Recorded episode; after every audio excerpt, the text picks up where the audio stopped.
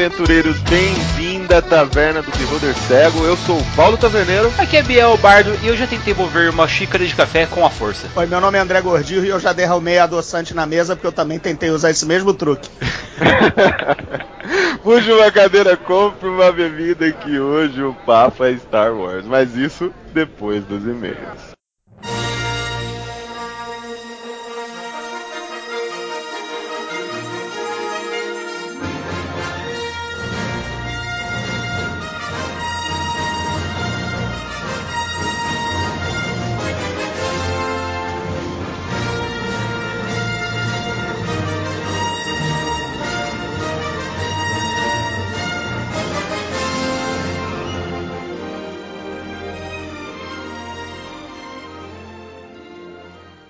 E aí, Bardo, se inspirou muito em nosso amigo Caio, não? Totalmente. O pior foi ter que aguentar padrinho falando que queria um dragão na nossa mesa, aí igual o dragão que o Caio descreveu no cast, cara. pior, pior, cara. Em homenagem a ele, a próxima adaptação eu prometo que vai ser algo do tipo, hein, Bardo? Aí sim, tá verdade. Aí senti firmeza, cara. Mas que recado você tem pra gente, Bardo, hoje? Cara, eu tô feliz da vida, velho. Nós estamos indo pra CCXP, gente. Nossa, que coisa melhor. A taverna está de viagem marcada. Estamos quase embarcando para a CCXP. Na verdade, na verdade, você tá escutando o cast agora e a gente já está na CCXP. verdade, realmente, gente. Quando você estiver escutando isso, eu e o Taverneiro estaremos correndo pelas galerias da CCXP, tentando enlouquecidamente conseguir uma action figure exclusiva aí para nós ou itens legais aí que nós vamos fazer a questão de postar aí no Facebook para gerar aquela inveja gostosa de vocês. Todo item da CCXP é mágico, pô. Uhum. Traz felicidade. Sem, tá sem contar que a gente vai encontrar alguns membros do Esquadrão Podcast na CCXP e pós-CCXP também, cara. É, cara, e se você aí que tá escutando a gente, gosta do Taverneiro, gosta do Bardo, quer tirar uma foto, quer conversar com a gente, quer xingar a gente, quer sei lá, elogiar a gente. a gente vai estar presente lá, manda uma mensagem no nosso Twitter e a gente se encontra. É assim, ó, é, você procura dois gordos de barba. O taverneiro não tem cabelo e eu tenho cabelo. É a única diferença, cara. Fechou. é isso mesmo, cara, é isso mesmo. A gente vai estar com uma camiseta da taverna aí, cara. Você procura o que você acha. E lembrando mais uma vez, gente, que também que nós temos aí a camisa da taverna à venda. Eu e o Taverneiro vamos instalar de manequim, mostrando ela para Deus e o mundo. E se você tiver afim, nós temos P, M e G ainda. Você pode fazer seu pedido pelo o e-mail obeholdercego@gmail.com. É isso mesmo, galera. Não percam que as últimas unidades aí. Eu sei que a gente tá falando sempre, mas a galera sempre manda e-mail pra gente aí. Cara, tem a GG, tem a XG. Não, não tem, cara. Foi mal, já era. Só tem é. a, a P, MG, cara. Mas eu, você que tá pedindo a GG aí, cara, faz uma forcinha aí e pede a G. é, é, cara, então final de ano, aquela promessa básica de que vou emagrecer 20 quilos, tá com tudo em cima. É, mas deixa isso pra depois do dia 1. Só é, pede a, a camisa agora e só usa depois a camiseta do ano novo. Vai ser um incentivo pra você, cara. Você vai falar, meu, eu vou servir nessa camiseta. Gente, sabe o que eu faço? Eu pego e dou aquela esticada, sabe? Coloco os dois braços pra dentro, dá aquela esticadinha pra ficar melhor, entendeu? E relaxa que a nossa camiseta aguenta, velho. É, aguenta. Pode ter certeza que aguenta, galera. Outra coisa muito legal, Bardo. Dia 17 de dezembro, eu vou estar presente ali na Animengá, jogando e pilotando minhas navinhas de X-Wing ali no campeonato, cara. A taverna vai dar brindes especiais pra galera que participar ali. E vai ter sorteio de brindes e tudo. Então, se você tá querendo participar, entra lá, vê como é que funciona no Animengá, dia 17 de dezembro, em Maringá, no Paraná vai estar tá presente a taverna no campeonatinho de X-Wing ali, aquele jogo muito legal de tabuleiro. Se tudo der certo, a taverneiro vai estar tá trazendo a taça para casa, galera. É, cara. Você está ligado, né, Bart? Que a gente promete as coisas assim e cumpre. Essa eu não prometo, mas acho que eu vou representar bem a taverna lá. A última vez os caras falaram, pô, os caras vão participar lá do World RPG Fest, eles vão participar da. Live. Vai participar da live meio RPG, meio pá. Ganhamos, não ganhamos não, Bart? Ganhamos. E Taverneiro, só digo uma coisa pra você: que a força esteja com você. Pode deixar que vai estar. Tá. Pode deixar que vai estar. Tá. Mas, Bart, chega de papo que hoje é rapidinho, galera. A gente só vai ler um recadinho aqui do Zeca. Ele mandou assim pra gente, Bardo. Eu, como um anão clérigo de Lena. Olha que beleza de recado, Bardo. Já começou atendendo os pré-requisitos? Aham, nossa, que lindo, né? O cara falou, eu sou um anão e eu já sou clérigo. Olha, fechou. Você viu como é difícil, gente? Você viu como é difícil preencher os prédios da taverna? O cara falou nada demais. Olha só, e de quebra ele ainda falou assim, ó. Como ele é clérigo de Lena, automaticamente a gente sabe que ele joga Tormenta. Olha que bom. Falou tudo que o cara joga. Perfeito. É, galera, isso é importante também. Os pré-requisitos da taverna é você falar a sua raça e a sua classe. Mas, por favor, falem o sistema que vocês jogam aí pra gente gravar mais caches focado no sistema que você trabalha também, né, Vard? Senão a gente fica falando aqui muito de D&D e o cara lá fala, pô, eu jogo vampiro, por exemplo. Queria mais cast de vampiro. Meu, a gente não tem uma bola de cristal aqui pra adivinhar, não. Aqui é uma taverna. Aqui a gente só tem cerveja e porquinho, pô. É, gente, fala com a gente nas redes sociais. A Plix está sempre lá à disposição no Twitter, no Facebook, no Instagram. Fala assim, ô, oh, faz um cast de tal coisa, tá ligado? Manda por lá mesmo, cara, não tem problema. Ou, lógico, por aqui se você quiser ser lido, né? É, isso mesmo, Bard. Mas vou continuar aqui com o nosso clérigo de Lena. Ele manda assim: Devo dizer que me aventurei e diverti muito pelo mundo de Tagmar. Já atravessei o deserto à base de galões de vinho e percorri labirintos atrás de um minotauro que nem era culpado, tadinho. Valeu a leitura. Obrigado, Zeca, obrigado. A gente tá estudando um pouco o Tagmar para vir trazer para vocês aqui também, mas aguenta aí, gente, tem muita coisa na frente. É isso aí. E, gente, aqui é o Bardo fazendo aquele veto maravilhoso que vocês ouviram no último cast. Leonardo Rodrigues, você manda assim: Salve Bardo e Taverneiro. Pip. Cara, você não colocou a sua raça, você não colocou a sua classe. O seu canal, velho, do YouTube é muito foda. Mas eu não vou divulgar ele aqui e não vou ler o seu e-mail até você mandar sua raça, sua classe. Daí a gente pensa em fazer isso, cara. Você sabe, velho. Você ouviu o cast, então manda pra mim sua raça, sua classe, que eu faço questão de ler seu e-mail depois, cara. É isso aí, cara. Ó, isso é o Bardo, cara. O Bardo escolhe o entretenimento aqui da taverna. Eu confio nele, velho. Pago por isso. é isso aí, taverneiro. E aí, bora pegar as malas pra viagem? Cara, bora pegar as malas, mas antes, vamos pro cast. Bora pro cast.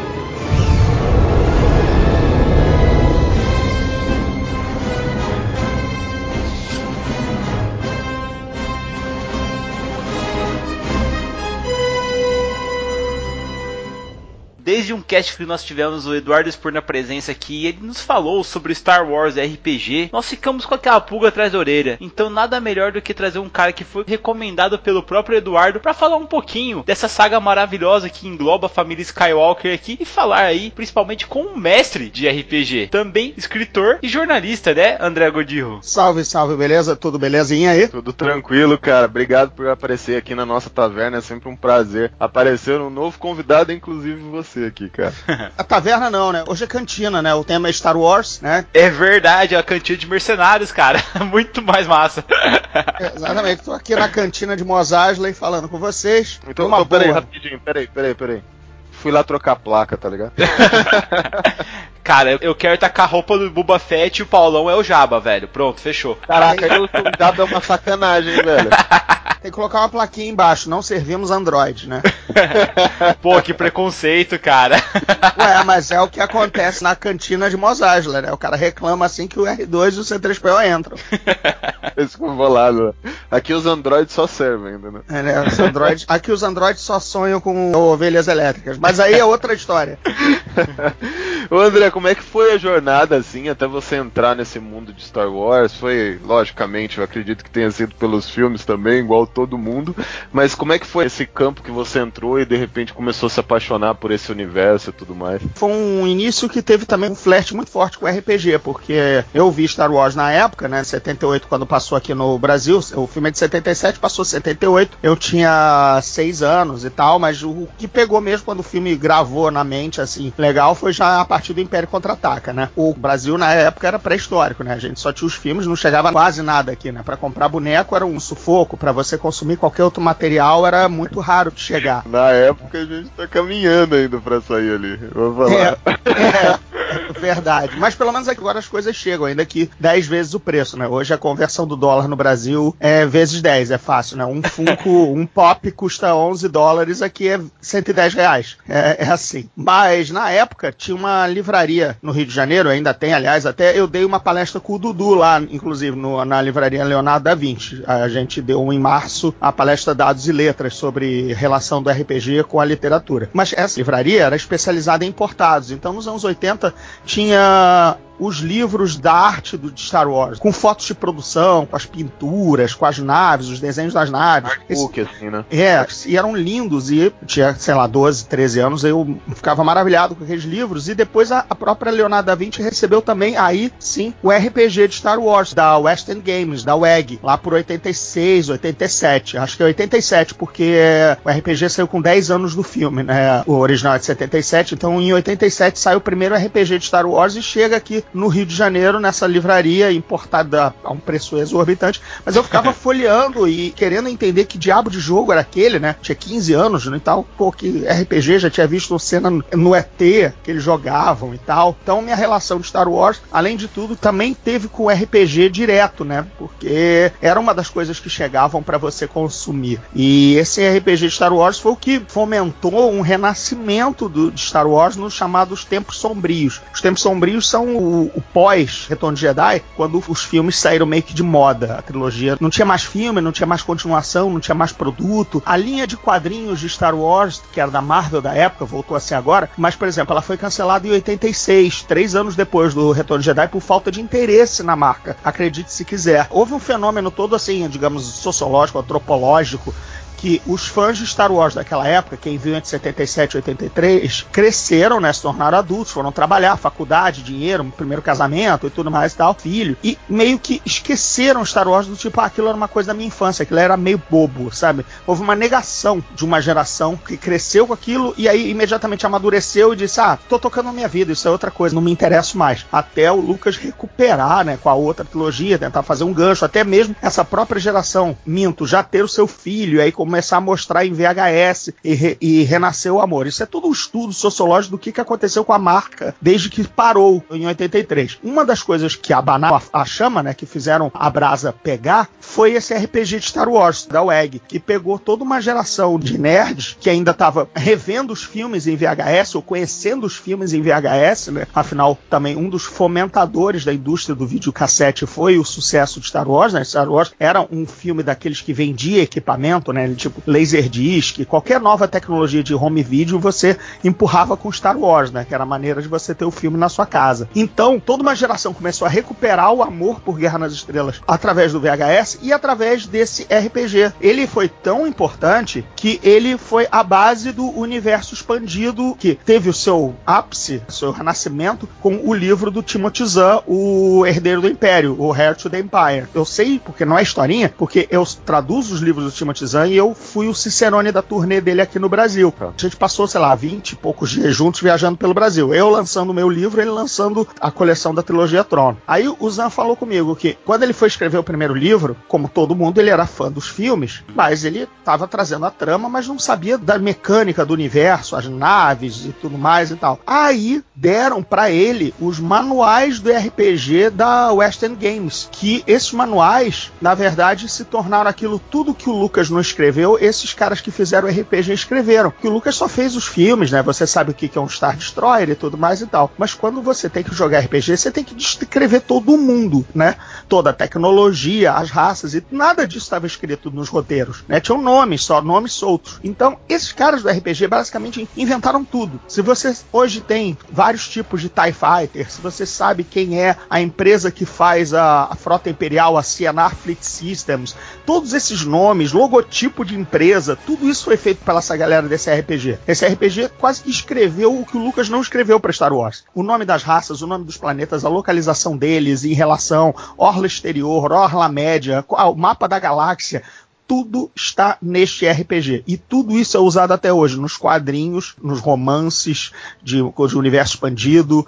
Isso sangrou para os filmes novos. Mas, sabe, no Rebels, tudo isso, por exemplo, apareceu no, no Rebels o Interdictor Cruiser, que é um Star Destroyer menor que tem quatro domos que causam uma massa antigravitacional para impedir que você pule por hiperespaço. Isso estava no manual de RPG, sabe? Todas essas coisas. Então, quando o Zan foi escrever o livro, ele disse: beleza, a parte do universo que eu preciso saber, nomes de naves, nomes de planetas, está aqui, eu só vou me preocupar com a trama. Eu não preciso inventar nada porque o Lucas também não tinha inventado nada disso. Então você vê como um negócio microscópico, né, de nicho, RPG ainda é nicho, na verdade causou um impacto tão grande na saga. Pô, isso é muito fera, porque a galera que tá tendo contato com RPG agora, e, e como você falou aí no, na sua fala, e achei muito importante, essa questão de expansão do universo faz parte, porque como você, como mestre, você tem que fazer N detalhes ali, explicar N situações, interligar as coisas, né? Isso é muito importante para o universo expandido. Os caras pegaram uma ferramenta ali que já estava pronta e visivelmente tem no próprio ali Rogue One, por exemplo, né? Você vê o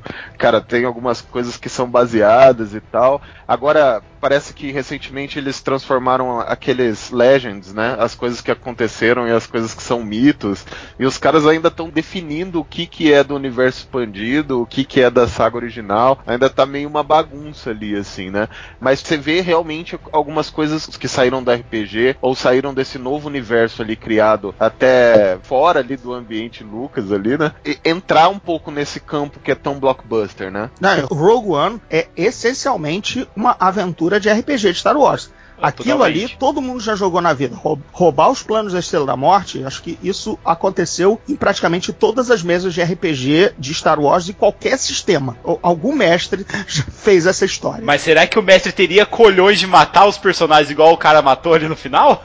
ah, mas é, aí, aí é o que difere né, o RPG da arte, digamos assim. Né? Porque o RPG é uma história construída com várias mãos e cada um essencialmente conta a história em conjunto. Quando você coloca só na mão de um criador, seja ele um roteirista de cinema ou um escritor, é ele que toma todas as decisões e não tem que dar satisfação ou o dado não influencia em nada. Isso foi uma das coisas também que eu e Dudu falamos na palestra. Ah, no caso do Rogue One, o cara era o único escritor e disse: vou matar todo mundo. E não ficou devendo para nenhum player uma cara feia. Entendeu? Pô, cara, eu já fiz isso, cara. isso não, mas acontece. Isso é taverneiro. É só dizer que a Estrela da Morte disparou, né? Não precisa jogar 10 dados e elevar levar a 28 potência de milhão, né? Pra saber quanto dano cara, você tomou. Se o cara esquivou do feixe de luz, né? Não, mas eu tenho um kit que permite que eu apare o disparo da Estrela Morte, né? mas, por exemplo, é curioso que no próprio RPG da Western Games, se eu não lembro, uma aventura sugerida ou lá tem uma versão do roubo da Estrela da Morte, porque nada daquilo estava oficializado, né? Então tava lá de um jeito, o, aquele videogame game Dark Forces, não sei se vocês lembram, de PC ainda, uma, um clone do Doom para Star Wars, de jogo de tiro. O Dark Forces conta a história do roubo da Estrela da Morte via o Kyle Katarn, que é um agente da rebelião com a força, e ele também é um personagem de RPG, depois tem ficha dele e tudo mais. Então, era uma história em aberto, né, que foi oficializada com o Rogue One. Mas, com certeza, invadir uma instalação imperial para tirar alguma coisa, isso aí é o básico de qualquer aventura de RPG de Star Wars, né? É, justamente. Hoje, a gente pode considerar, assim, nesse universo paralelo, porque hoje ele expandiu, né? Ainda mais com, a, com o boom da Disney ali. Não sei se já existia, eu não tenho tanto conhecimento aprofundado, eu sei que existia várias coisas, mas hoje ele é uma sacanagem, né, cara? Tem coisa em tudo quanto é lugar. O universo expandido tá ficando realmente gigantesco, assim. Sempre foi muito grande, mas agora tá ficando gigantesco. E tem algumas coisas que eles adaptam ou não. Mas no caso do RPG mesmo, que você tenha conhecimento, tem quantas plataformas assim que trabalham saga Star Wars em RPG? Você tem ideia? Antes eu vou te voltar com alguns números que vão talvez até mudar a tua opinião do que, que o universo expandido tá agora teoricamente grande ou maior do que nunca. Não, ele nunca esteve tão sob controle, ao contrário do descontrole pré-Disney. Pré-Disney, em números, são 260 romances. Caraca! 260 livros de Star Wars pré-compra da Disney, ou seja, tudo isso é Legends. São 260 romances Legends, dezenas de contos, que aí não dá para contar porque são várias antologias, mil revistas em quadrinho por baixo, tá? Que envolveram 120 autores. Eu tô dizendo esses números aqui não saíram do bolso, porque na verdade fizeram parte da minha pesquisa, da minha palestra sobre a origem do universo expandido. Nossa. Nos anos de muita ganância e afã de lançamentos de títulos de Star Wars, eu te digo, teve um ano que saiu 19 livros de Star Wars. Entre cara, capa, capa dura e bolso. Ganância, velho, ganância. Pois é, tô só levando esses números adiante para chegar a uma pequena conclusão já já. Mas lembrando que no início do universo expandido, como nós o conhecemos, em 91, com o lançamento do Herdeiro do Império, o plano da Del Rey Books era lançar um livro por ano no esquema como se fosse o filme de Star Wars do ano. Por isso que eles lançaram o Herdeiro do Império em 91, 92 a continuação, 93 a conclusão da saga, da trilogia inicial do Zan. Né? Esse era o plano, só que aí, enfim, se tornou best-seller, a marca saiu das trevas dos tempos sombrios que eu já tinha explicado, e aí começou a, exatamente o que você falou, a ganância. Começaram a lançar não um né, por ano, mas sim dois, daqui a pouco é três, e até chegar ao exagero de 19 romances de Star Wars por ano. É aquela velha coisa. Quando você faz muito de uma coisa, a qualidade vai se perder em algum momento, né? Então, quando a Disney comprou a marca, por isso que ela cancelou, zerou, resolveu negar a existência desse universo expandido todo, porque simplesmente não dava para analisar o que era bom ou não. Sabe quando você compra uma cadeia de lojas que faliu ou que tava, enfim, você que assumiu, e aí você descobre. Tem que olhar que tem... o estoque, né, cara? Você vai lá e fala, pô, o que, que, é bom nesse estoque? Você fala, Isso. cara, não sei. Exatamente, tipo, pô, mas olha só, tem três lojas próximas no mesmo bairro aqui, cara, foi falta de planejamento. Para tudo, fecha, fecha tudo, vou repensar a rede, vou repensar meu estoque, vou repensar minha marca. Foi isso que tinha que ser feito e foi absolutamente natural, apesar da, da quererem queimar na fogueira a Disney e mais. Gente, é business. Você comprou um negócio que estava inchado com anos de perda de qualidade por conta desse inchaço ganancioso. Então tinha que parar, tinha que estancar, fechar a represa e ver o que funcionava ou não, entendeu? Foi isso. E com certeza, cara, tinha muita coisa inconsistente. Cara, 120 você falou autores, né?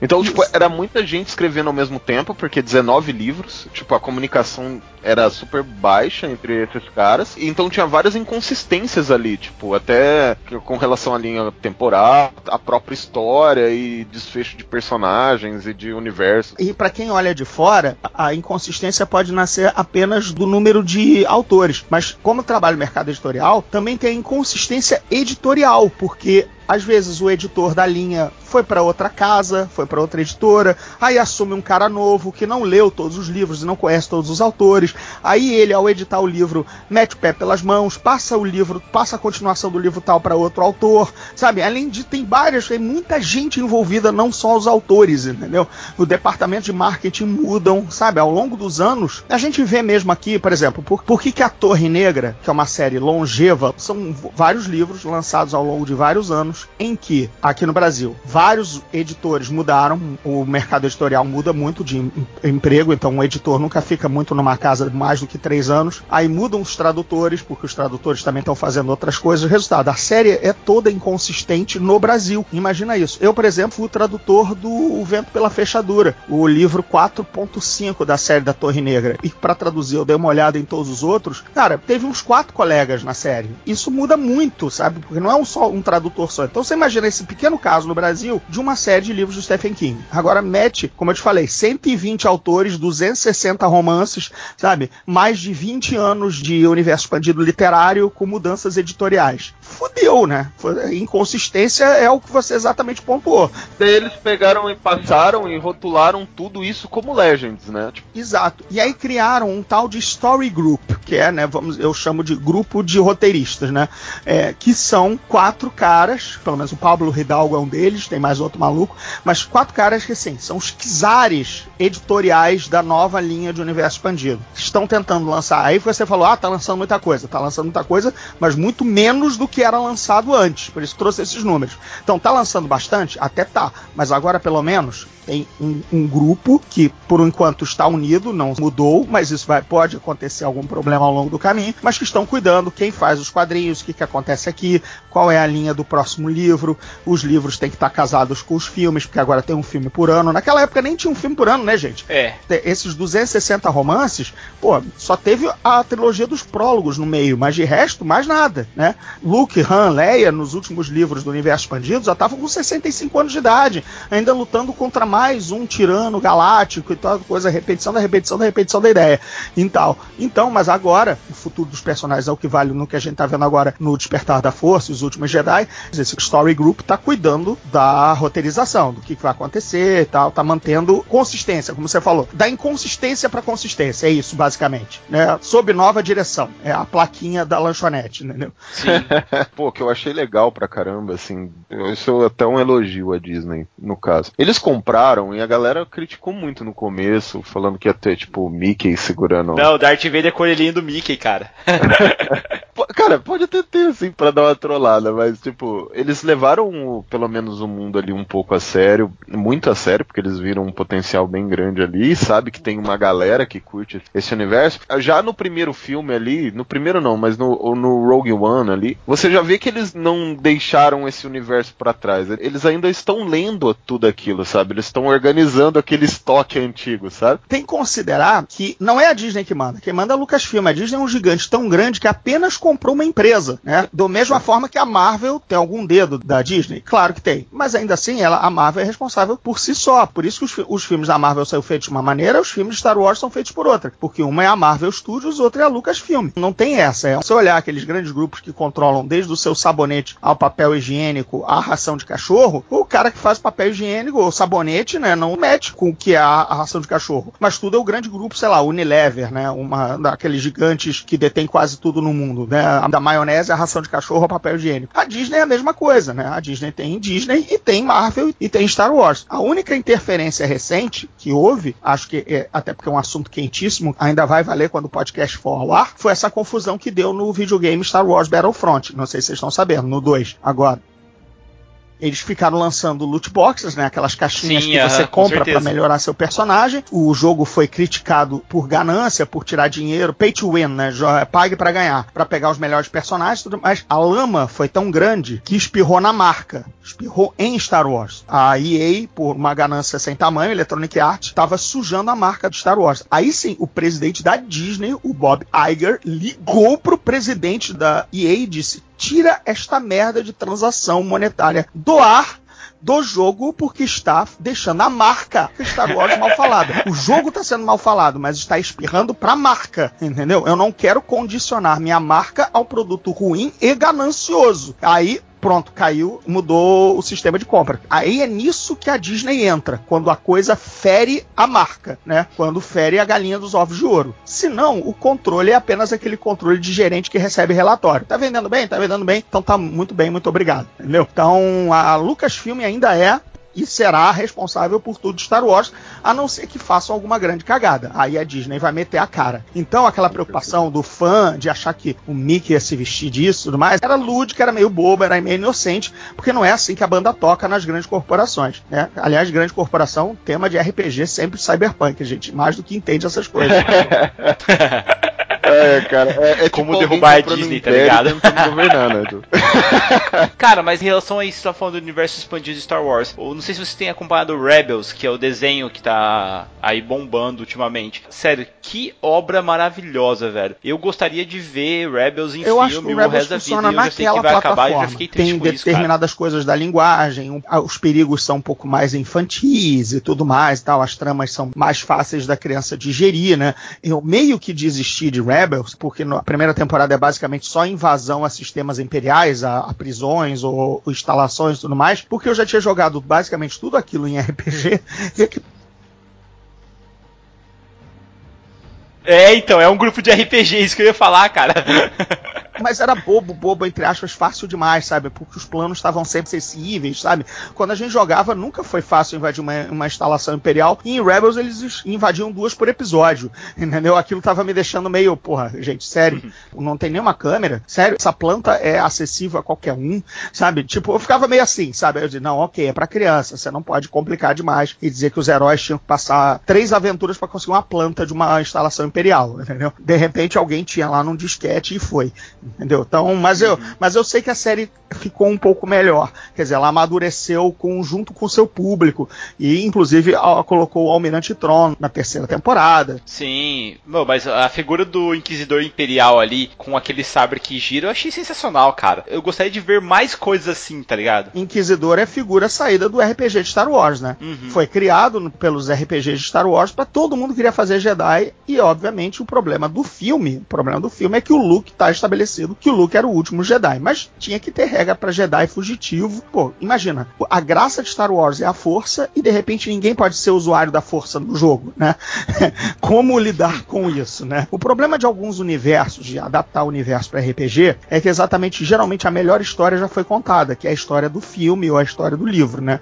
Por exemplo, eu acho muito bacana existir um RPG de Senhor dos Anéis e tudo mais e tal, mas na boa, tudo que você acaba fazendo nos RPGs de Senhor dos Anéis é apenas coadjuvante, porque o quem já fez foram a Sociedade do Anel, entendeu? O grande Não perigo vai ser tão épico quanto destruiu a alma do Sauron naquele anel, né, cara? Verdade. não, é, então, pois é, então, sabe, tem sempre um outro mago que você sempre faz um mago que não é tão bom quanto Gandalf, você sempre faz alguém que não é tão bom quanto fulano. Nenhuma quest é tão importante quanto levar o anel. Star Wars, pelo menos na série PG clássico, que só tinha a trilogia inicial, também, cara, só tinha uma Estrela da Morte, na verdade, duas pra destruir, sabe? Mas o único usuário da força era o Luke, você nunca seria tão bom quanto ele. É, é um problema, veja bem. Ele é um problema contornável para um bom mestre? É. Mas ainda assim, eu vejo como um probleminha de RPGs que adaptam grandes sagas épicas que a sua saga nunca é tão épica quanto a que foi contada. Seja Star Wars em filme ou dos Anéis em livro. É uma opinião minha, mas eu não sei se vocês enxergam dessa forma. Eu vejo Então, como tipo, o próprio Rogue One ali, né? Tipo, é uma mega de uma saga, uma história super legal e tudo, mas é pra ajudar a saga principal, tá ligado? Exato. No final das contas, é a Leia que fica com o plano roubado e é a Estrela da Morte vai ser destruída pelo Luke. O que os caras fizeram são os soldados anônimos, aqueles sacrifícios que a gente conhece ao longo de todas as guerras, mas quem vai levar a, a medalha para casa é o general, entendeu? O que eu acho. É, pior. Mas o que eu acho que é muito legal, que diferencia, é, por exemplo, Star Wars, colocar Senhor dos Anéis, que a gente fez uma comparação, no caso do RPG ali, é que, cara, Star Wars é o universo inteiro, né? Tipo, é planetas, é a galáxia, né? O, o Senhor dos Anéis é o, é o mundo ali, cara. Você não vai pro, pro espaço, sabe? Você não vai pra É. outro plano, né? Você- É, é, é- aquilo ali, cara. É meia Europa, de Gondor pra Rohan, pro Condado e, e Mordor, né? São quatro reinos, cinco, seis regiões. Star Wars é um pouco mais fácil. Você joga um pouquinho uma saga paralela pro confim do universo e se vira. E se vira. Aí você pode colocar um Jedi perdido por lá e tudo mais e tal. Por exemplo, que o próprio Zan rebolou pra fazer, pra ter um, um Jedi do mal no, no livro dele, do Herdeiro do Império, né? Tá, um clone de um Jedi maluco e tudo mais e tal. O cara tem que rebolar dentro da mitologia do único Jedi, é o Luke, o último Jedi é o Luke e tal. O Rebels mesmo, né? Rebels tem, pô, se você sacudir a série, cai os cinco Jedi, né? É, Sim. não, e na mesma época que só dizia que só existia o, o Luke e o Obi-Wan, né? Beleza, vamos nessa, né? Mas o problema desse negócio de sagas especiais aí é o nome, cara. Não tem como você competir com a família Skywalker. Olha que nome mais foda do universo, cara. Eu, eu lembro de ter um maluco na Terra-média, que o, o, ator lá, ele vai pra Terra-média e ele se apresenta como Skywalker. É o nome que eu usaria, velho. Nossa, que nome foda, cara. Como que você vai colocar a família Kenobi perto da família Skywalker. Não é nada, cara. Desculpa falar. Valeu, galera que gosta do Obi-Wan, mas não dá, né? Não, pois é. O, o, nome foi mudado ainda no meio das filmagens do primeiro filme, tá? O Luke, como ninguém dizia o sobrenome dele até determinado momento, o único momento que o Luke se apresenta, que o sobrenome é dito, é quando ele entra na prisão para tirar a Leia. Hi, I'm Luke Skywalker. I'm here to rescue you. Né? É o que ele diz. Aí ele se apresenta com nome e sobrenome. Até esse ponto do filme, ele é apenas Luke, Luke, Luke, Luke, Luke. Você não ouve, né? O, quando o tio fala do pai, seu pai, seu pai, seu pai, mas nunca fala que é Anakin ou sobrenome. É só Luke, acabou. E essa parte do filme foi filmada em Londres, né? Depois das gravações na Tunísia. Ou seja, o filme já estava em andamento e no título, no roteiro, ele continuava como Luke Starkiller. Era o nome da família, era como ele se apresentar. Mas aí havia um problema, até um problema que tem a ver com que a gente também, notícia bem fresquinha. Naquela época, o Starkiller era o apelido do Charles Manson, o psicopata que era o, morreu agora, né? Uhum. Porque ele era o assassino de estrelas, assassino de celebridades. Né? A família Manson, né? os malucos que ele liderava, assassinaram a Sharon Tate, que era esposa do Roman Polanski e outras celebridades e tudo mais.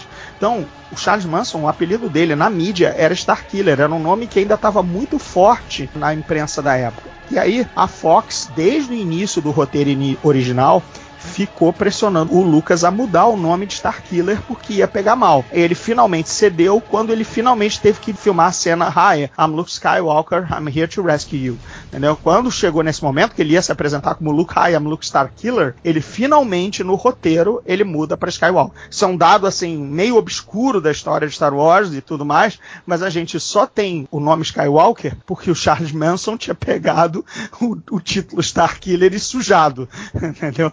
Obrigado, Charles Manson, e obrigado, Fox, cara. Vocês acertaram.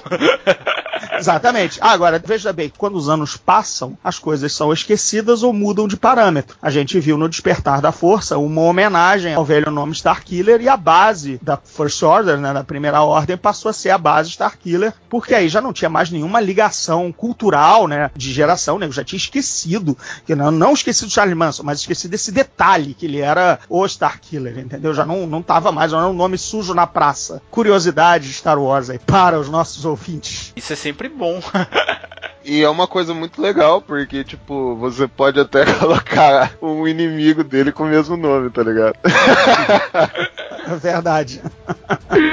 Mas, André, assim, com essa questão de. A gente entrou um pouco no campo do filme e tudo mais, né, cara? Eu acho isso muito legal.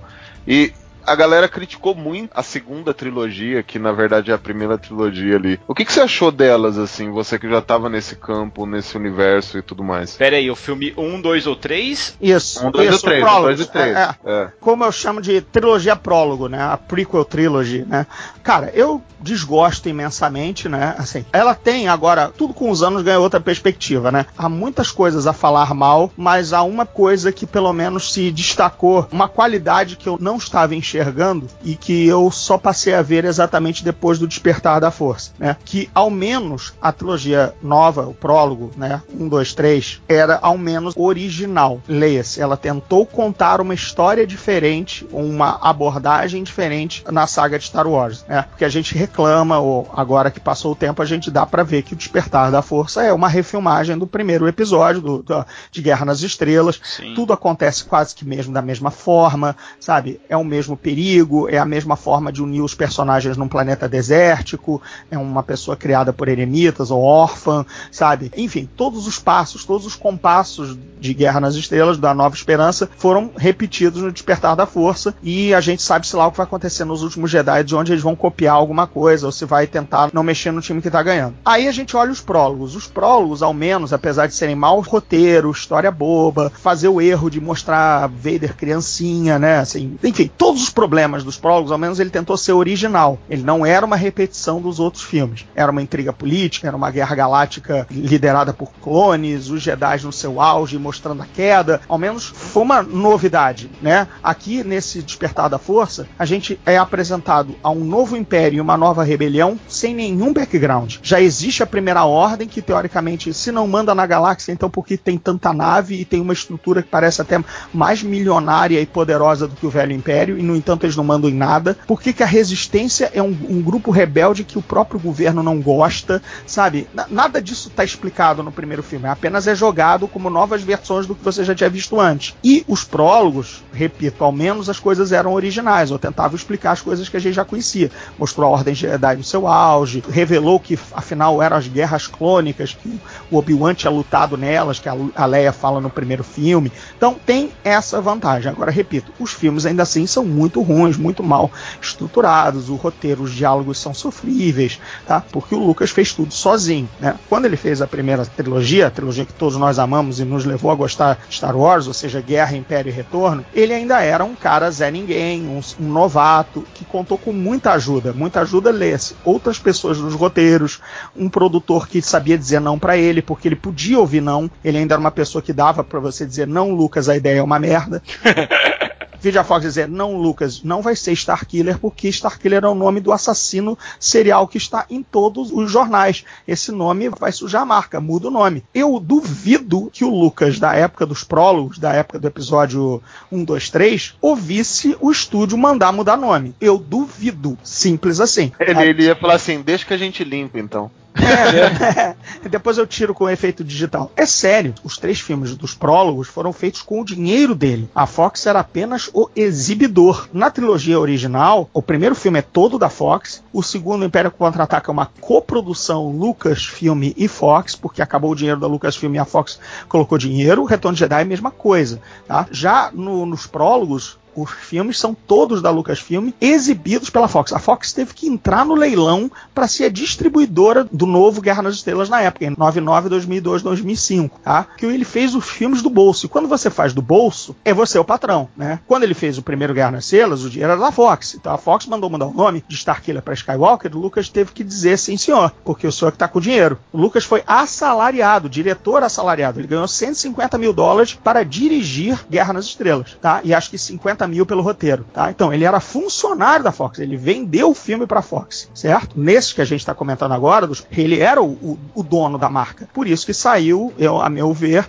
bem ruim, porque era um cara que não ouvia não. Era um cara que já não precisava de colaborador. Quer dizer, na verdade precisava, mas não quis, entendeu? Porque agora eu não preciso, agora eu sei escrever, agora eu sei fazer. Aí o cara fez sozinho. E cinema não é uma arte solitária, né? Você é. colabora. Você acha que agora de... com essa grande empresa, tipo a Disney, que entrou ela tem um pouco mais de controle, mas será que dá para falar alguma coisa? Eu sei que a gente conversou já sobre isso, falando que é uma empresa independente e tudo mais, mas você acha que não tem uma galera já ajudando? Ou você acha que ele tá na mesma vibe do 1, 2 e 3? Ou se ele aprendeu alguma coisa? Não, agora com o Lucas de fora, né? Que agora quem é o czar da marca é a Kathleen Kennedy, a KK, como a gente chama, né? KK. Kathleen Kennedy. Kathleen Kennedy é que manda e desmanda. Você pode notar, por exemplo, que houve alguns desmandos recentemente. Quem acompanha notícia de cinema sabe que ela demitiu os diretores do filme do Han Solo no meio das filmagens, fez uma má escolha, e ela também já demitiu o diretor do episódio 9, né, que é o Colin Trevorrow, que tinha feito o Jurassic World, né? Ela demitiu antes sequer do cara começar a filmar. Ele foi contratado, ele apresentou um roteiro que aparentemente é muito ruim, e ele imediatamente exatamente antes do filme começar, do jeito que aconteceu com o Han Solo, ela demitiu esse cara e trouxe o J.J. Abrams de volta para dirigir o episódio 9. Ou seja, as coisas estão meio atrapalhadas lá dentro, né? Quando você contrata e demite muita gente num período curto de tempo, você começa a duvidar da gestão. Alguma coisa tá meio errada dentro da Lucasfilm, dentro da cabeça da Kathleen Kennedy. A gente só vai ver o resultado nos próximos filmes, mas você tem que concordar comigo que demitir uma dupla de diretores no meio da filmagem de um filme e depois coisa, apresentar para o mundo o diretor de Jurassic World como novo diretor de Star Wars e meses depois demiti-lo, a é, máquina não tá funcionando. O medo é que a gente sabe, teve problemas recentes com isso aí, cara. Tipo, próprio Liga aí que saiu essa semana e, sei lá, Esquadrão Suicida, tá ligado? Tipo, várias coisas aconteceram, coisas similares assim, e a gente teve experiências ruins, né, cara? Sabe? A gente ficou um pouco. A saga, cara, eu sou fissurado em Star Wars, depois até vamos comentar um pouco sobre a, as miniaturas lá das naves, né? O X-Wing, porra, cara, sou fanático lá. Mas, tipo, a gente fica preocupado quem curte a franquia, assim, ver essas movimentações, cara, trabalhando com o Han Solo já é uma coisa que dói o coração, sabe? Ainda uhum. trabalhando com o Han Solo e mudando de equipe, sei lá, cara, igual um troca de é. roupa. É foda. Exatamente. Não, e o Rogue One todo mundo sabe, né? Assim, o diretor, o Gareth Edwards, foi outro diretor que fez as cenas adicionais, entendeu? Foi um negócio que não foi muito divulgado, mas, tipo, entrou um outro cara para refazer um resto do filme, entendeu? Por isso você nota as diferenças dos trailers do produto final. Ou seja, cara, são três filmes de Star Wars recentes com problemas de direção, sabe? Ou seja, para mim a Kathleen Kennedy não tá fazendo o trabalho que o Kevin Feige faz como o Kizar da Marvel lá no outro canto da Disney, né? Kevin Feige é o super responsável pelo universo cinematográfico Marvel. A máquina tá funcionando redonda, entendeu? Um filme atrás do outro, diretores escolhidos a dedo, ninguém falando mal. Você não sabe de ninguém que foi demitido no meio e Sim. tudo mais. Houve uma troca de ator que era aquele maluco do Terence Howard como amigo do, do Homem de Ferro do 1 pro 2 e pro 3, que ele foi demitido do 1 pro 2. Isso é um caso isolado de ator, não é ninguém uhum. criador, não é, não é um roteirista, um, um diretor importante no meio da filmagem. A Marvel, o Kevin Feige tá lá tocando a máquina, sabe, precisão suíça. A Kathleen Kennedy em Star Wars me preocupa bastante com essas constantes rompantes de demite porque eu, eu escolhi mal. O problema da, de Star Wars é que Star Wars é tipo, é como eu não sou flamenguista, tá? Mas mas é que nem o Flamengo. Qualquer pequena coisa repercute assim num, num cara de crise, de que acabou a Gávea, entendeu? Sabe? Então, Star Wars é a mesma coisa. Qualquer crisezinha repercute muito mal. Então, ela fica anunciando contratações de fulano e beltrano, mas depois ela não banca o cara, aí a retratação ou demitir o cara causa um rebuliço enorme, entendeu? Assim, gigantesco, porque qualquer coisa em Star Wars não é uma marolinha, é sempre um tesouro tsunami. Porque a marca é a marca. Por isso que deu essa merda com a Battlefront 2, né? O presidente da Disney foi ligar aqui, porra é essa do jogo Star Wars tá tirando dinheiro das pessoas porque tá sendo um jogo canancioso e tudo mais e tal. Porque a marca é muito grande. Mexe com o coração das pessoas. Troca de diretoria no Coritiba não é a mesma coisa do que acontece num, num São Paulo, Barcelona. Corinthians, Barcelona, Fluminense, sei lá, sabe? Não, não repercute da mesma forma. É isso que Star Wars repercute muito. Então, esses problemas criam uma cara de que a coisa tá perdida. Caras, e para vocês aí, em relação a tudo que tá acontecendo aí, o que, que vocês acham das melhores coisas do universo expandido que poderia virar filme, poderia aí integrar o novo universo mesmo do Star Wars aí? Canon. Quem responde? Qualquer um dos dois, vamos lá, pode falar. A coisa que tem que entrar em Star Wars oficial, e já entrou, né? Mas não entrou ainda em versão filmada, película, ao vivo, é o Grão Almirante Tron, né? Isso não há a menor dúvida, é a melhor coisa do universo expandido. Ele apareceu oficialmente oficialmente no Rebels na terceira temporada, né? Quem tá meio perdido é o, é o super almirante com pele azul, né? De olhos vermelhos e tudo mais, o que se veste de branco, do almirante imperial. É, ele apareceu no Rebels e agora apareceu no livro que eu traduzi para a editora Aleph, chamado Tron, que é o livro que conta a origem do personagem, como ele entrou pro Império. Esse livro é, já é do canônico, já é do universo expandido que vale. A trilogia dele inicial, do Timothy Zahn, o Herdeiro do Império, que eu já falei tanto aqui, aquilo ainda é e vai ser ser sempre Legends, mas é um personagem que fez o crossover, como você estava perguntando, né? Eu acho que em 260 romances e mil e uma ideias e tudo mais, acho que a melhor coisa realmente foi ele, tanto é que foi o primeiro a ser pensado. Já tá lá no Rebels, já tá em livro que vale, e em algum momento a gente sonha com a aparição dele no cinema. Eu acho que é viável que isso aconteça. Uhum. E a Mara Jade, nada? Pois é, a Mara Jade aí tá muito ligada ao look, entendeu? Ela pode surgir numa nova versão? Pode, sabe? Mas você já viu que agora a gente vai ver o look no, no fim da carreira dele. Uhum. Então, a, a seria o quê? Uma senhora sessentona também? Ou ele vai pegar uma jovem de pelo menos 40, sabe? Pra, pra ser, sabe? Já vai ficar sem sentido. O, o Almirante Tron não perdeu o sentido, entendeu? Porque tem muitos anos de Império para contar que não envolva com o Luke. Vide Rebels, né? Ele é inimigo da pare, né? Do grupo de Rebels. Uma boa, não vejo problema. A Mara Jade, falando como escritor, a jornada dela tinha que casar com a do Luke. O Grão Almirante era apenas o inimigo geral dos heróis de Guerra nas Estrelas e pode ser inimigo geral de qualquer grupo, vídeo Rebels de novo, repito. Agora, a Mara Jade tem a história amarrada com o Luke, então é muito difícil dela entrar. Ah, é que eu, eu para mim, eu gostaria de ver ela flashbacks como se ela tivesse tido um caso com o Luke e depois sumido da vida dele, sabe? Deixado aquela coisa de tipo, o Luke ficou realmente sozinho, sabe? Foi abandonado por tudo e por todos. Isso eu gostaria de ver. Pois é, mas por exemplo, o que se sabe do roteiro dos últimos Jedi? Que não vai ser abordado o que o Luke fez no sumiço. Putz, sério? Nossa, é, já mas fiquei triste é, já. Tá bom, cara, porque senão volta no parada do Vader, velho. É, tá bom. Fica é, assim, esse, esse, mistério tem dois motivos. Primeiro, um, não rechear tanto a história com o Luke, visto que o foco é os novos heróis. É, sim. Uhum. E outro, deixando esse buraco, esse buraco aí, amigo, pode ser preenchido em qualquer outro momento. Vocês já devem estar ligados daquela pequena petição boba na internet de colocar o, o Sebastian Stan, né, o ator que faz o Soldado Invernal, pela extrema semelhança dele com o Mark Hamill jovem, uhum. como um possível Luke Luke nesses anos do sumiço. Sim. Tá? Fãs estão fazendo essa petição, a Disney não é boba e já tá de olho, sabe? Disney, perdão, Lucasfilm, de eventualmente, se for preciso, preencher os anos do sumiço. Aí, os anos do sumiço do Luke, vamos dizer que, sei lá, o Sebastian Stan vai fazer o novo Luke. Gente, já tem um novo Han Solo, já tem prerrogativa para fazer um novo Luke, um Luke mais jovem, um Luke pós-retorno de Jedi, né? Um Mark Hamill em 83, né? Que esse é a idade do Luke que a gente abandonou abandonou. A gente abandonou o Luke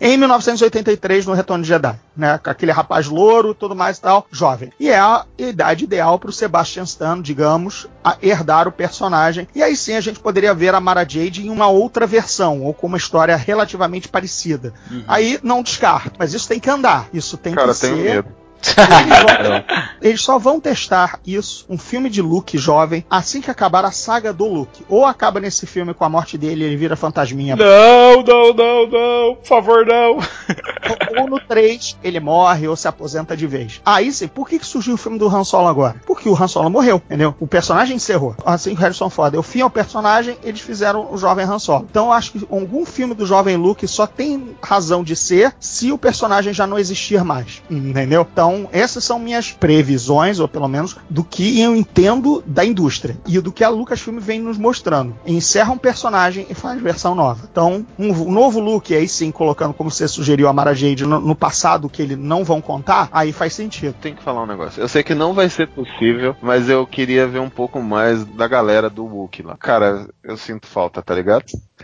É, mas não vai ser possível, tá ligado? É porque assim, a gente fala Sim, cara, mas você não acha que seria bizarro? É, é que a gente viu o Chewbacca ali. Assiste Família Adams, velho. Tem o primo It lá, mano. É o que aconteceu com o Chewbacca.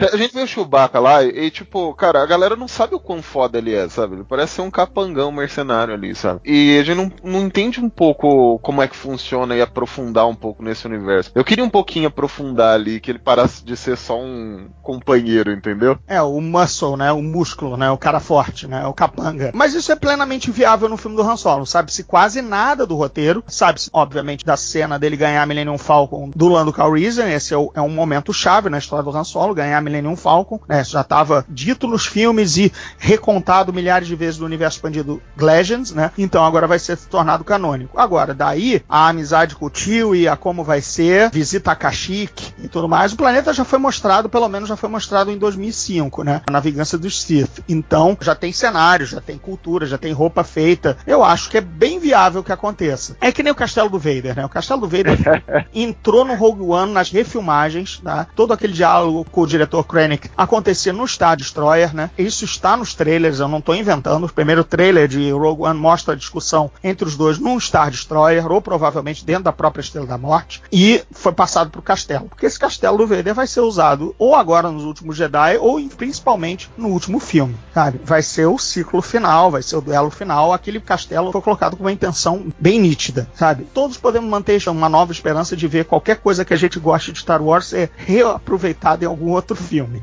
Ô André, e que a gente entrar para falar um pouquinho ali do RPG em si, qual que é a sua expectativa agora para esse próximo filme aí, cara? Qual que tá o seu nível de, de expectativa? Depois do Despertar da Força, eu vou te contar que ele é bem baixo, assim, porque eu achei tudo muito nas coxas, assim, pouco ousadia, mas a presença do Ryan Johnson como o novo criador da saga, né? Ele foi alçado até a escritor da nova trilogia, mal terminou essa e ele já está preparando uma próxima, me dá algum alento. Eu acho que ele vai responder a tudo aquilo que o J.J. Abrams simplesmente escreveu, achou maneiro, mas não deixou concluído. Agora, se for repetir coisas do Império Contra-Ataca e tudo mais e tal, se for ficar refazendo um filme após o outro, aí continuo descrente nessa nova trilogia. Então, eu já tive expectativas menores, mas quanto mais eu ouço do que o Ryan Johnson está fazendo e também com a aproximação da estreia, claro, eu já estou um pouco mais empolgado. Mas... É, eu vou falar pra você assim, André, eu, eu, curti o filme porque como fã tem algumas cenas muito legais e tudo mais. Fiquei um pouco pé atrás porque foi um, cara, claramente um, replicaram, né, o, a, o roteiro, mudaram nomes, mas foi claramente replicado. Uma coisa que eu acho legal é que foi um filme bem introdutório, uma coisa que eu acho legal mesmo. Foi um filme introdutório e resgatou uma galerada nova aí, sabe? Por exemplo, minha filha mesmo. Ela gostou um monte do filme e, tipo, até fez cosplay de Leia esses dias, sabe? Então, tipo, eu achei pelo menos alguma coisa funcionou ali, né? Lógico que existia uma outra maneira de pegar esse público, eles poderiam fazer um novo filme e tudo mais. Mas essa galera que tá indo no cinema agora, muito provavelmente, ela não viu a primeira saga, sabe? É o 4, 5, 6. Ou se viram, viram por causa do 1, 2 e 3, né? Então eu achei que pelo menos cumpriu a função ali de uma coisa mais introdutória, assim. Eu espero. Mas, é, mas um dói saber que o filme só serviu para cumprir função, né? Exatamente, assim, é... cara. É, não, ele, ele serviu para cumprir função. Isso eu, eu acho que tá todo mundo claro, assim. E ainda matou o Han Solo. Era algo que o Harrison Ford queria desde o primeiro filme. Sim. Ele odiou fazer, ele nunca escondeu. Tanto é que ele era o único que não estava sob contrato para fazer os três, né? Então, para convencê-lo a fazer o Império Contra-Ataca foi um parto. Mas aí ele topou. Aí, ele ainda assim não assinou para fazer dois, ele só assinou para fazer o Império. Então não sabia se ele ia estar no Retorno de Jedi ou não. Por isso que ele é capturado no final do Império Contra-Ataca e despachado pro outro lado da galáxia. Porque se ele não assinasse para fazer o terceiro, simplesmente iam dizer que não conseguiram resgatá-lo. Acabou. Então era um personagem sempre na corda bamba, porque o, o ator não queria interpretá-lo. Inclusive, ele ainda superastro, os outros dois não, né? Quando veio a ideia de reunir todo mundo 40 anos depois para fazer o Despertar da Força. É claro que a, a, condição no roteiro era: eu volto a fazer Han Solo, ele morre neste filme não me façam fazer esta merda mais, mais uma segunda, a terceira vez. Maior astro dessa porra, ou se eu não participar, eu aguar a reunião, né? Só vai ter Luke e Leia, vocês precisam de mim. Negociação, né? Então, ele, quem matou o Han Solo foi Sim. Harrison Ford. E outra é. coisa, cara, o cara quebrou a bacia na gravação, não vi nenhuma cena ali boa, né, cara? pra ele fazer isso, né, cara? O cara já passou da hora também, não dá mais pro é. cara fazer isso. Pois é, então, cara, enfim, é, então, a morte do Han Solo já era um personagem já com com, o taxímetro ligado desde 77. O que ele fala, e é muito sincero, o personagem não tinha função depois do Guerra nas Estrelas. Ele era apenas o cara que dava a carona, ajudou os heróis e voltou no final. A saga sempre foi do Luke, né? O tanto é que tem um personagem substituto na manga que foi o Lando Calrissian apresentado no Império Contra-Ataca. Foi outra condição do Império Contra-Ataca de colocar um possível substituto do Harrison Ford. O Han Solo é capturado no, no fim do Império e não volta volta pro retorno, vamos, vamos trabalhar nessa hipótese, ele não assinou, né? Tudo bem, ele não volta, mas a gente já colocou um ator que faz um personagem nos moldes, que era o Lando Calrissian. Por isso que o Lando foi criado. O Lando foi criado como um backup um plano de backup caso o. Olha como, as, olha como o cinema é uma arte colaborativa. Por conta da má vontade de um ator, de uma insegurança na permanência dele no papel, quantas coisas na história são acrescentadas que não estariam lá. É, por isso que é uma arte colaborativa, porque você não escreve a história sozinho. Se o cara escrevesse a história sozinho, o Han Solo estava em todos os filmes, em todas as aventuras. Como ele dependia da aprovação do ator, né, deu voltas na história. E aí a gente tem um Lando Calrissian, por exemplo, sabe? É por conta disso. E, a, e, agora a própria Jedi dirige, né, cara, a Millennium. É, cara, mas eu não assisti a Nova Esperança no cinema. E eu assisti aqui o Despertar da Força no cinema. Então, para mim, esse filme foi muito melhor do que Nova Esperança. Tipo, nada contra, adoro o look e tudo mais, adoro a trilogia clássica. Só que, cara, para mim, tipo, esse filme puxou muito mais emoção. Uhum. Nós temos uma personagem carismática pra caramba, temos o Finn que é super engraçado, cara, tipo, meu, sério, eu imagino o Finn como um personagem real, sabe? Aquele cara de, não, a gente usa força. O, cara, o, o próprio Han fala, meu, não é assim que se usa força. O Chewie fala, ah, é, é assim que se usa força, sabe? Tipo, achei isso muito foda. Gostei muito dos efeitos do sabre de luz, dela puxar o sabre, o sabre vir na mão dela. Isso me deixa crer, lógico, acho que como todo fã ali, falou, porra, ela é Skywalker, ela é dessa família e tal. E, cara, assim, eu não sei o que, que vai acontecer. Tô muito nervoso, porque pelos trailers que eu vi, cara, já me deixou meio chateado que o Luke vai morrer e tal. Então, assim, sério mesmo, eu tô maluco pra ver o filme, cara. Mas eu queria ver com você, Godil, que você já mestrou já o Star Wars RPG, cara. E como é que é jogar essa parada, velho? Como é que é ser o Skywalker? Como é que é tá lá invadindo as bases do Império? Não, de Star Wars, cara, olha só. Eu colecionei o Egg da West End Games, né? Colecionei porque na época que eu encontrei vendendo no Rio, eu não conhecia quem jogasse RPG. E esses livros são de 86 ou 87, entendeu? Então comprei a peso de ouro mas eu só vinha jogar RPG mesmo em 91, mas eu tinha esses livros desde 87, 88. Então, esses foram os primeiros RPGs, o D6, né? O primeiro RPG Star Wars. E depois aí veio uma, um monte de outras versões, inclusive o D20, o, o Saga, né? Teve três versões de D20 para Star Wars. O D20 baseado no 3.0 do D&D, aí depois veio um Expanded, ou um Core, ou uma Revised Edition, que era parecida com o 3.5, e aí depois eles fizeram o Saga, né? Até muita coisa do saga foi roubada para fazer a quarta e quinta edição do D&D, inclusive. Ah, que legal. Curioso. Foi um puta laboratório esse Star Wars de Saga. E eu ainda acho que é o melhor sistema de Star Wars esse D20 Saga. Muito legal de jogar. O lance dos HPs, né, que é o que mais assusta, assim, mais, mais daria problema em Star Wars, né, porque, enfim, um tiro de blaster derruba qualquer um, né. Mas como aí você tinha uma régua, condition track, né, uma régua de condições, né, que quanto alguns danos te deixavam, assim, bem na merda, sabe? É, além do dano entrar, você ficava a menos 2, menos 5, menos 10, menos 15 nos teus rolamentos, entendeu? Então não é só, ah, não tô levando tiro, mas tô na boa. Não, sabe? Às vezes você já tava no menos 10, sabe? Um golpe de sabre de luz, entendeu? Nossa, cara. Você tava praticamente o Luke, sabe? Seu braço se arrastando, entendeu? Tinha essa, tinha essa coisa. Como transformar isso no HP? Quer dizer, além de você perder, sei lá, um 35 HP na sabrada do Vader, você ainda ficava a menos 10 nos teus rolamentos, entendeu? Então, era bem letal, mas não imediatamente letal. Uhum, entendeu? A não, a não, ser com crítica ou em outras coisas que você pudesse abrir o dado e tal. Então, era bem cuidadoso para tentar transformar né, um negócio de alta letalidade, que é blaster e sabre de luz, fora poderes da força, lightning e tudo mais tal. Tudo isso para mas ao mesmo tempo com os dois pés fincados no D&D, aquela capa de HP gigante, aquelas coisas que a gente já conhece que é o problema e o charme do D&D, né? É, pior que é verdade.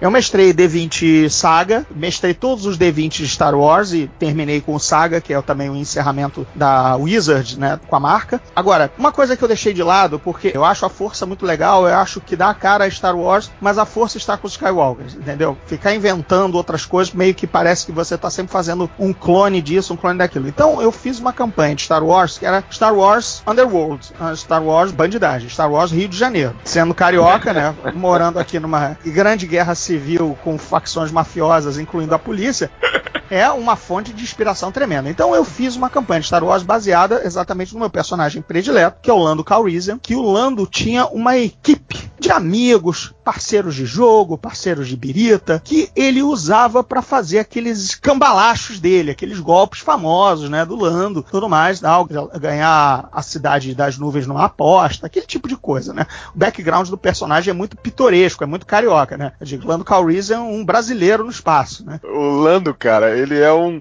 taxista do Rio, cara. Exatamente. Malandro Calrissian. Aí, personagens todos eram amigos do Lando ou deviam dinheiro para ele ou deviam um favor e ele colocava esses caras para realizar as maracutaias dele. Aí, amigo, era só aventura envolvendo o Hut, caçador de recompensa, planeta criminal, planeta prisão, cassino, sabe? Se passar por outra pessoa numa mesa de sabaque, aí, cara, não tinha força na parada. Era só bandidagem, sabe? Era muito legal. Foi muito bacana. Foi um take diferente Star Wars, claro que a gente usava as naves, o Império estava presente, era Lando na época do Império, né? Era Lando ali ainda com a pré-cidade das nuvens e tudo mais e tal. Então, cara, sim, teve gente invadindo o Star Destroyer vestido de imperial, sabe? Passando papelada, tomando calça riada de rebelde. Olha, não teve a força. Ela existia, mas não estava presente, é isso? Não, não estava. O único usuário da força é o Luke, só isso. Eu, tô, eu é. segui o canon, eu segui Star Wars. Ah, só tem um cara que sabe, sabe da força. Mas aí, por exemplo, teve um jogador meu que era assim, cara do carisma, o cara do Deception, o cara da, de mandar caô, de blefe, né? Era praticamente o equivalente do próprio Lando no, na party, no grupo. Que aí, cara, quando o Luke ficou famoso na galáxia por ter destruído a Estrela da Morte, né? Cara, ele se apresentou numa base rebelde, assim como Luke Skywalker, sabe? Tipo, se passou pelo Luke, sabe? aí era assim, a gente se divertia com isso. Porque era assim, era ápice da malandragem, entendeu? Você tirar onda com os rebeldes passando por Luke Skywalker. E aí, claro, isso chegou no ouvido do Imperial, e aí, claro, teve a perseguição do, do cara sendo perseguido porque ele não era, sabe? Então, não é uma campanha normal de Star Wars, né? Todo mundo gosta de fazer uma, uma equipe rebelde, todo mundo gosta de fazer, ah, não, mas eu sou um Jedi que também fugiu ao expurgo. Mas todo, o, o chavão. Eu quis fazer o anti-chavão. Quis fazer o lado de Star Wars que mais me interessa, que é o lado do Palácio do Jabba, sabe? Aquelas figuras da cantina, quem são esses caras, esses caçadores de recompensa, qual é o passado deles, sabe? Essas figuras. Foi isso que a gente jogou. Então, a campanha lendária e por ser quase que um. É, é Star Wars Underworld mesmo. Star Wars lado criminal. Que massa, cara. Isso é legal também de montar assim. Muito legal. Tem uma aventura pronta que eu sugiro que as pessoas corram atrás, que é a Tempest Field, que inclusive as artes dessa aventura foram feitas pelo Ad Granova. Ad Granova é um desenhista da Marvel, na época ele nem era, e que simplesmente foi o cara que fez a armadura do Homem de Ferro pro cinema. Só digo isso. Só que nessa época dessa aventura Star Wars, ele é apenas um ilustrador anônimo, sabe? Mas você vê que todos os desenhos de dentro têm o traço dele, sabe? É muito legal ver isso. Dez anos depois, em 2008, ele foi fazer a armadura do Homem de Ferro. Mas essa aventura Tempest é muito legal porque envolve uma super droga nova que surge na galáxia que os Huts estão tentando controlar. Claro, o seu grupo de heróis está tentando se infiltrar nesse cartel para impedir que essa droga seja espalhada pela galáxia, entendeu? E aí você faz qualquer tipo de herói e foi uma das bases das minhas campanhas que a partir daí eu, eu expandi a aventura. É muito boa. E quais são as principais mudanças assim que aconteceu? Além do, por exemplo, teve o acréscimo da força, das habilidades da força, tudo, mas você acabou nem utilizando ela em alguns pontos. Quais foram as mudanças significativas assim que você achou que é a única desse, desse sistema? Por conta dos prólogos, né? Por conta do surgimento da trilogia com os Jedi e tudo mais. Claro que acabei fazendo aquela aventura de Jedi, é que eu tô falando da melhor campanha que eu tinha mestrado. Mas eu fiz uma aventura de colegas do Anakin na época do Templo Jedi, entendeu? Tinha um amigo meu também que fez um Jedi que sempre disse assim: sempre desconfiei desse tal de Anakin. Era um cara que era o cara que era invejoso, porque o Anakin chegou, já pulou várias etapas, né, na escolinha Jedi, né? Então o Anakin sofria bullying de uns outros caras que não gostavam dele. Por isso que a foi lá se vingar, tá ligado? Jedi, cara, até nas escolas Jedi. Claro, né, pô? Imagina, todo mundo desde Anglin lá treinando com Yoda e chega um cara lá, não, esse é o nexo da força, esse é o balanço da força. Pô, mas ele nem passou pela creche Jedi, não, não, porque ele é foda, ele já chegou aqui oito anos depois de vocês. E agora ele é o queridinho da classe. Ah, rapaz rapaz, a galera não gostou nada disso. nada disso. Rolou um bullying violento. A galera cara... passava graxa no sabre de luz dele. Era. É, esse meu amigo, ele fez um personagem baseado no Nelson dos Simpsons. Tanto é que ele era, o nome dele era Nelson Star alguma coisa, que era o cara que detestava o Anakin.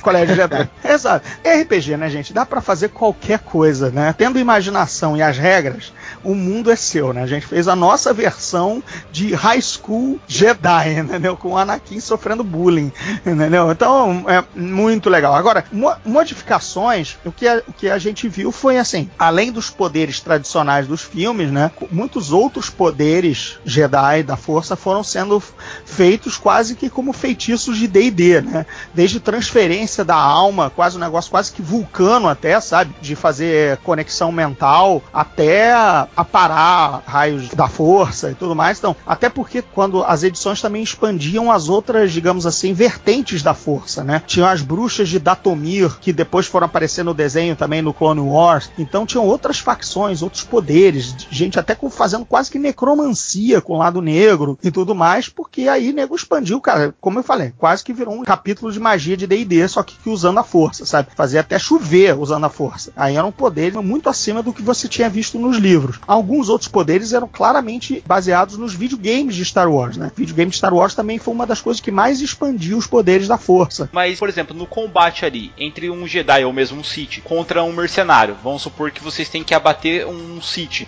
ali. É possível os caras ganharem contra esse Jedi ou não? Porque no Rogue One a gente viu os dos rebeldes perto do Darth Vader naquele corredor, meu amigo. Aquilo ali foi uma kill box, cara. Não deu nem chance pros caras, tá ligado? Pô, mas a gente Não, mas tá aí- falando do Darth Vader. Não, ali, sim, né? não, não. sim, Ah, sim, Mas lógico. aí, aí é que legal, porque quando a gente fala de D20, pelo menos a gente fala de nível. Aham. É, e nível é o que diz tudo no D&D. É a mesma coisa. Se o Vader ele é um 18º Sith Lord, né? Aqueles caras do saguão, gente, aqueles caras ali tinham 5 HP. Sim. Todo mundo ali é guarda. guarda. É, tem um CR meio, né? No máximo. O nego não é nem primeiro nível ali, né? Então, massacre no bairro japonês. É que nem, sei lá, paladino de 18º, a sala com kobolds. Acabou os kobolds, né? Uhum. Não- é melhor nem rolar, né? A- Acelera a cena. Só, só descreve, só descreve. E aí você deixou um rastro de 16 kobolds e chegou na porta que você queria, né? É por aí. Agora, mas a sua pergunta inicial, como é que sai, por exemplo, um super mercenário? Aí é por nível. Porque se você montasse também um Elite Trooper, né? Que eles chamavam, né? O soldado de elite comprando fit, comprando classe específica, né? Classe de prestígio e tudo mais, você montava, por exemplo, o que eles se baseavam para fazer tornar crível, e eu te respondo até com cena de filme, é Jango Fett versus Obi-Wan. Uhum. Ali você tá com, sei lá, um Jedi 14 nível, né? Acho que o Obi-Wan ali era 12, 14 nível, contra um Elite Trooper também de 12, 14 nível. Ou seja, 160 HP, sabe? Três ataques por turno, um é de disparo, o outro é de sabre. Aí, poderes da força de um lado, o outro, vantagens de Trooper do outro, que, sei lá, se recuperar ou se movimentar, sabe? Jetpack, um monte de ações bônus, aí tudo aquilo que o sistema trabalha para balancear, né? Que é o que também é um problema nesse tipo de sistema quando você passa um universo conhecido, é a mesma coisa. Quando você escreve a obra, não tem esse equilíbrio de poderes. Tá lá o Gandalf, tá lá o Aragorn e tá lá o Frodo, né? Não dá para comparar power level entre eles. Mas aquilo é uma obra literária. Sim, né? aham. Aí vai passar isso pra jogo, começa o problema do balanceamento. O seu personagem guerreiro tem que ser equivalente em dano, em absorção disso, em habilidade do personagem mago. Terceiro nível mago tem que mais ou menos ser equivalente ao terceiro nível fighter. Quando você passa isso pra Star Wars, mesmo problema, né? Caralho, como é que você baixa a bola do Jedi para ser o equivalente ao Scoundrel, né? O vigarista, é o mesmo problema, sabe? Aí o Jedi, quarto nível da sua party, tem que ser equivalente ao quarto nível vigarista. Mas, porra, você sabe que o sistema tá forçando a barra, entendeu? Você sabe que o sistema tá baixando a bola, tá fazendo a, a curva do Jedi mais longa, porque senão acabou o jogo, Uhum. né? Então, como é que se sai um mercenário contra um Sith, contra um Jedi? Eles têm que estar pareados de nível. Aí a coisa anda. Mas com o Jedi de... Não acontece igual no filme lá, né? Tipo, o Boba Fett lá, todo pareado com todo mundo e morre com duas sabrezadas.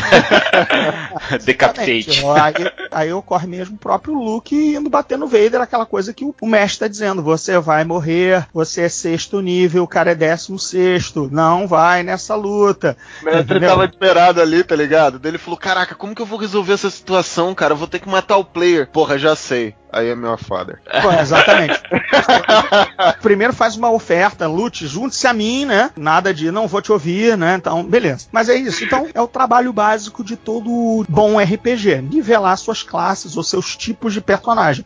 No GURPS é por pontos, no Savage Worlds é por pontuação ou por outra forma, no D&D é nível. Isso que o, o game designer trabalha para que isso aconteça. Aí o nível de sucesso varia de edição para edição, de RPG para RPG. Pô, que massa. Massa, porque na verdade eu achava que, meu, não tinha como, cara. Sério, na minha cabeça, não tinha como você encarar Lord Sith, sabe? Tipo, ou mesmo um Jedi que acabou de cair pro Dark Side e você tentar lutar contra ele, sabe? Mesmo você estando em mais gente. Mas realmente pensando por esse lado aí, fica legal, cara. Vamos lá. Mandalorian Trooper décimo nível, né? Você montou um Trooper Mandaloriano, tudo mais, um, ex, um mercenário expert de décimo nível. E o Império mandou você caçar um Jedi expurgado de quarto nível. Acabou o Jedi expurgado, cara. Uhum. É quarto nível contra décimo. Sim. Sabe? Vai entrar HP, claro, vai entrar save, save entrou, tudo bem, poderes da força são de save, tudo mais e tal. Aí manda no ponto fraco do guerreiro, que é carisma, o wisdom. A mesma coisa, cara. Manda um fighter de décimo nível pegar um mago de quarto. O cara vai fazer o quê? Duas cantrips, um, um sleep,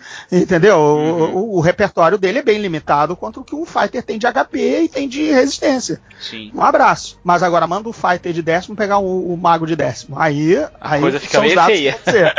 Aí são os dados que vão dizer, entendeu? Quem mandar o spell mais correto, quem vencer a iniciativa e bater mais rápido, sabe? Aí vamos ver. É aquelas areninhas que a gente gosta de fazer em qualquer RPG, né? Deixa eu ver se meu personagem bate no seu.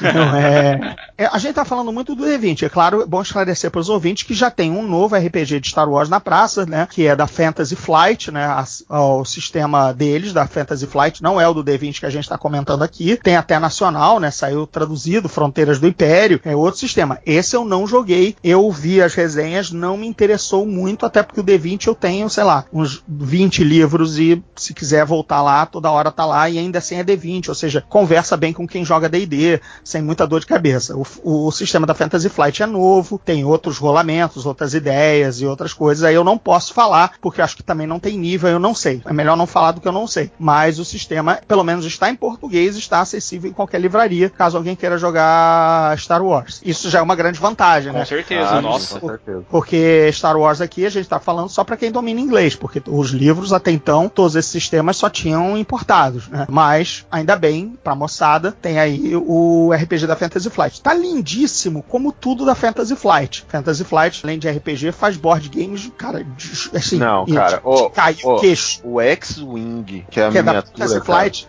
É. Caraca, o jo- além do jogo ser super massa, meu, é muito legal mesmo. Tem as mobilidades da nave. Essa questão do jogo de miniatura que não tem tabuleiro, sabe? Ele é aberto, você pode Com régua. ir pra É um qualquer wargame, né? lugar, com régua, é um wargame. Cara, isso é muito fera pra um jogo de nave espacial, sabe? Já existia alguns jogos de naves e tudo, mas tem habilidades que vêm de filmes, do universo expandido, tem todas as naves que são, cara, sério, é uma sacanagem as miniaturas, velho. É uma sacanagem, assim. É, e falando em arte, como é um jogo de, apesar de ter miniatura, também tem carta, as cartas são lindas. Tem umas duas cartas lá do Han e do Lando jogando Sabak e tudo mais, são verdadeiras pinturas, cara. A carta do Han jogando como piloto e tudo mais e tal, modificações de nave, todas as, as cartas são lindas demais, assim, pinturas lindas. E esse tipo de arte está no RPG da Fantasy Flight. E se eu não me engano, também tá no Destiny, cara, agora que eles estão lançando, que é um jogo de competição de cartas mesmo do Star Wars. Carta com dados, exatamente. Nossa, com tá dados. bombando muito também, isso, achei cara. muito legal, cara. Joguei lá na Nerdz lá em, em Porto Alegre. Um abraço aí pra galera, achei muito bacana mesmo. O pessoal também tá fazendo essa questão da X-Wing também, tá,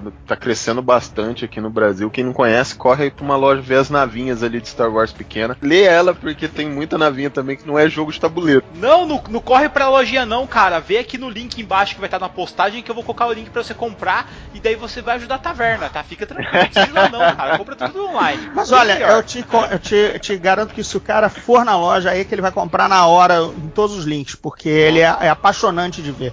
Aí vocês me fogem, meu. Não, não, pelo amor de Deus. Vê lá e compra aqui. É isso, isso, isso aí, Meu- galera. Façam isso. Meu vivo compra aqui pra entregar na sua casa, tá ligado? Cara, sempre quando eu vou aos Estados Unidos eu volto com nave. Assim, eu, eu sou mais colecionador do que jogador, na verdade, porque ele também tem um alto poder de colecionismo, né? Porque mesmo que você não tenha com quem jogar, ou ache as regras complicadas, ou isso e aquilo, cara, ainda assim as naves são lindas, sabe? Ficam lindas na estante, ficam. Enfim. Star Wars é nave, né? Também. E esse problema que se arrasta de sistema para sistema, né? Transformar o combate de nave tão interessante quanto o combate de solo, né? Isso que eu ia perguntar, tem ó, alguma coisa relacionada a isso, a combate de, de naves e, e tudo mais no. RPG? Lá no velho Western Games, como a gente falou lá no início, que meio que explicou todas as naves e as funções, o que faz um turbo laser, quanto aguenta um escudo, né? Quanto é o output da Estrela da Morte para destruir um planeta, essas porra todas que a gente gosta, tem desde todos os sistemas tem como gerenciar o combate de nave. Que é problema, né? Um combate 3D, né? Não é um combate no solo, que é mais fácil de todo RPG é eu ando e bato, né? Basicamente isso é o sistema, qualquer sistema de RPG, que é o que você faz em qualquer briga, né? Como eu chego no meu oponente, como eu dou um golpe nele. Simples, né? Aí quando você entra em RPGs que usam perseguição de carro, helicóptero, esses RPGs mais urbanos ou de super-heróis, a coisa já começa a dar uma complicada, né? Porque você tem que ter um mais um certo esmero no seu game design para transformar isso em, em, em, termos de jogo. Então você imagina a dor de cabeça que é combate de nave. Né? O, o D20 Saga ele estabeleceu que todas as naves são exatamente como pessoas no espaço, sabe? Tem direito a uma ação de movimento, uma ação de ataque, sabe? Tentou parear com combate de solo, com coisas mais ou menos factíveis. Deixou a localização meio que abstrata, entendeu? Se eu tô em cima, se eu tô embaixo da nave, porque é 3D, né?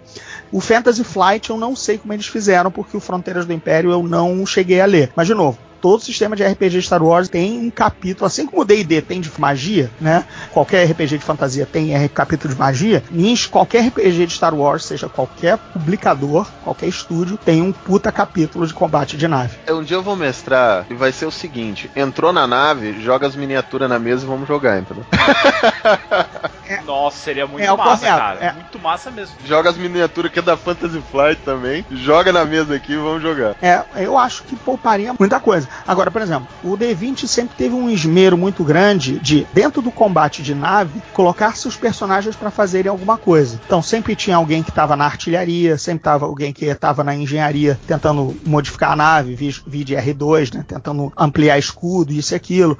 Copiloto e piloto dando, auxiliando um ao outro no rolamento o cara de comunicações tentando interferir nas comunicações. Então, era uma parte que também envolvia um roleplay, que além da nave estar apanhando, a tripulação dentro estava fazendo alguma coisa. Para todo player ter um papel, sabe? Quando, quando Não só o cara que tá pilotando ali, né, meu? Isso. Até também o DM estimulava a, de repente, distribuir para os jogadores papéis que não eram exatamente dos personagens, mas tipo, cara, rola aí a bateria de tiro da nave, sabe? Rola isso para a galera se engajar e não só o piloto, entendeu? Até porque o piloto só faz evadir, né? Evadir e ir para cima. Você vê que o Han Solo e o Luke no primeiro filme eles vão para os canhões de artilharia, né? O Chewbacca fica pilotando e o Luke e o Han é que vão para lá enfrentar os TIE Fighters. Então é a hora do player também jogar, né? Além do combate de nave tá rolando, é um outro momento de, do player agir, né? Do personagem. Aí é maneiro. Isso é muito style mesmo, cara. Obrigado aí, André, pela sua presença aqui na taverna. Ó, galera que tá esperando aí, fica tranquilo, vai ter aqui um cast especial. Sobre os portões do inferno. Ah, então- beleza. Então, bem, eu convido todo mundo, se puder fazer o meu jabazinho aqui, a curtir. Lógico que pode, eu, Eu, eu tenho o meu podcast que é o Zona Neutra, tá voltando semana que vem, ou seja, quando esse cast sair, eu já vou estar com provavelmente mais uns dois, três episódios na sacola. Então, só seguir o Zona Neutra. Eu tô no YouTube, no meu canal 3D IG, com Afonso 3D, que é lá do Jovem Nerd, meu amigo também, que a gente já fez alguns netcasts e tudo mais. Agora a gente tem um canal no YouTube, o 3D IG. E você me encontra em andregordirro.com.br, que é o meu site, que aí reúne todas as traduções de Star Wars que eu fiz. Quer dizer, não estão lá para baixar, só estão lá dizendo o que, que eu já fiz de Star Wars. Tá lá também o link pro meu podcast, pro canal e pro meu livro, Os Portões do Inferno, que é o meu livro baseado na minha campanha de D&D, de RPG, que eu lancei pela Roca, um romance, não é um livro de RPG, é um livro de fantasia. Como é que tá a produção disso aí? Não, então, eu tô escrevendo a continuação agora para a editora Rocco. O primeiro livro espero estar chegando à terceira tiragem já já. Já já eu esgoto a segunda e vou para a terceira. E tô fazendo o segundo já, o segundo volume a ser lançado ano que vem. Ainda vou anunciar a data certinho quando a gente tiver essas coisas. Tem que ser sempre combinado com a editora, senão eu levo bronca. E a grande questão, na CCXP, você vai estar lá, se eu chegar lá com o meu Portões do Inferno, você vai autografar ou não? Autografo com o maior prazer, estarei lá na CXP Então, todos os dias, faço me encontrar. Também qualquer tradução de Star Wars que eu tenha feito, também é só chegar junto, pedir autógrafo. Ou se ou não quiser autógrafo, só bater um, fazer um bate-papo, aparecer no canal, porque eu vou estar cobrindo a CCXP pelo meu canal 3DG, tudo mais, então também aparece lá, participa do vídeo. Joinha, gente. Eu é que agradeço, falei pra cacete, vocês vão cortar tudo, espero. É isso. Não, ô louco, que isso, cara? Não é à toa que você é chamado de especialista, meu. Você foi recomendado e realmente cumpriu totalmente seu papel. Só que, mais uma vez, a gente espera você pro próximo cast pra gente falar sobre o seu livro, hein? Maravilha. D&D, portões, literatura de fantasia, tô aí pra isso. Gente, brigadão mesmo, foi um privilégio. Galera, mas chega de papo, porque tá chegando um monte de gente, algumas naves já acopando aqui na frente, só porque eu troquei a faixa ali na frente. Já tem gente estranha chegando aqui e eu tenho que atender todo esse pessoal, galera. Até mais, até o próximo cast. Falou! Falou, tchau, tchau.